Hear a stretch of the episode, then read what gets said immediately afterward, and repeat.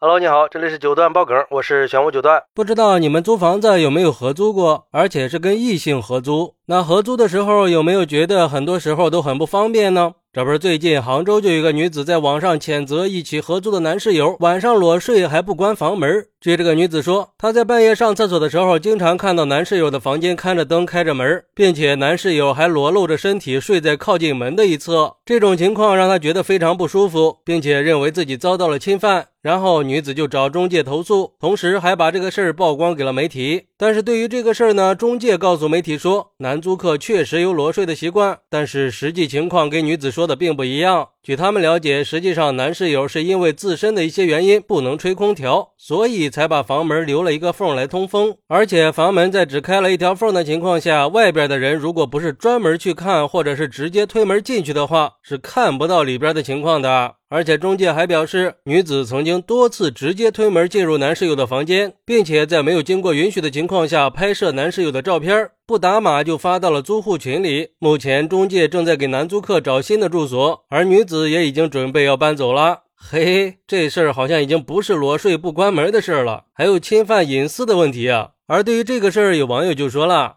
我咋觉得是这个女的偷看了，还反咬一口呢？现在有些女人就是这样。”生怕别人惦记自己的身子，又怕别人不惦记自己的身子，那也不能靠着自己的猜测就把合租的男室友当成变态进行谴责，甚至污蔑造谣吧？你怎么不想想，可能你才是那个骚扰别人的人呢？这得多讽刺可笑啊！你一个女的没事老盯着别人的房间干什么呀？而且这租房的时候就应该已经想到了男女混住可能会遇到一些尴尬和不方便的问题，心里应该是有准备的呀。这合租它本来就是个相相互迁就的事儿，选择合租就得学会互相包容，就算是有裸睡的问题，也可以通过沟通解决呀。应该及时的和对方或者中介去协商解决，而不是无理取闹、无中生有。反应过激了，只会走向极端呀。我想，如果这事儿倒过来，这男的怕是已经进去了吧。不过，也有网友认为，这男室友确实太过分了。就算是身体有问题，通风也应该关好门啊，确保别人的隐私安全嘛。裸睡本身就是个很有争议的话题，更何况还是在合租房里，这就是对其他室友的不尊重了。虽然说这男室友可能不是故意的，但是女租户的感受也是很重要的，要尊重每个人的生活习惯，要学会在合租里找到平衡点。甚至还有网友认为，太可笑了，现在网络上一点点小事儿就能被放大成争议，裸睡算什么呀？人家又没有动手动脚的，就是单纯的习惯问题，都洗洗睡吧。而对于这个事儿，有律师认为，合租房内部并不属于公共场所，虽然开门裸睡的行为可能会让室友看到，引起室友的不适，但是确实不属于治安违法行为，属于道德范畴。除非男子是故意这样做的，但是女子擅自推开男室友的房门进入房间，还把男室友的照片没有打码就发到租户群里，那性质就不一样了。因为民法典明确规定，每个人都享有隐私权，未经权利人许可，任何组织或者个人不得以刺探、侵扰、泄露、公开等方式侵害他人的隐私权。换句话说，就是男室友虽然对自己的隐私泄露存在过错，但是毕竟他没有让女子拍照传播，那女子拍照传播男室友隐私照片的行为，就已经严重侵害了男室友的隐私。从民事角度来说，女子需要跟男室友赔礼道歉，消除影响，甚至还要承担赔偿责任。关。关键是男室友如果不在意也就算了，如果想追究女子的责任，报警以后，女子可能还要面临治安处罚。因为根据《治安管理处罚法》的规定，偷窥、偷拍、窃听、散布他人隐私的，可以处五日以下拘留或者五百以下罚款；情节较重的，处五日以上十日以下拘留，可以并处五百以下罚款。哎，我觉得这个律师说的够详细的，而且也确实是这样的。在发现男室友裸睡的情况下，应该采取正确的处理方式。而且我也能理解，在现实生活中，合租确实经常会遇到很多问题，像什么上厕所不冲水呀，带异性回家过夜，随便乱动别人的东西，早上起来排队洗漱、上厕所这些。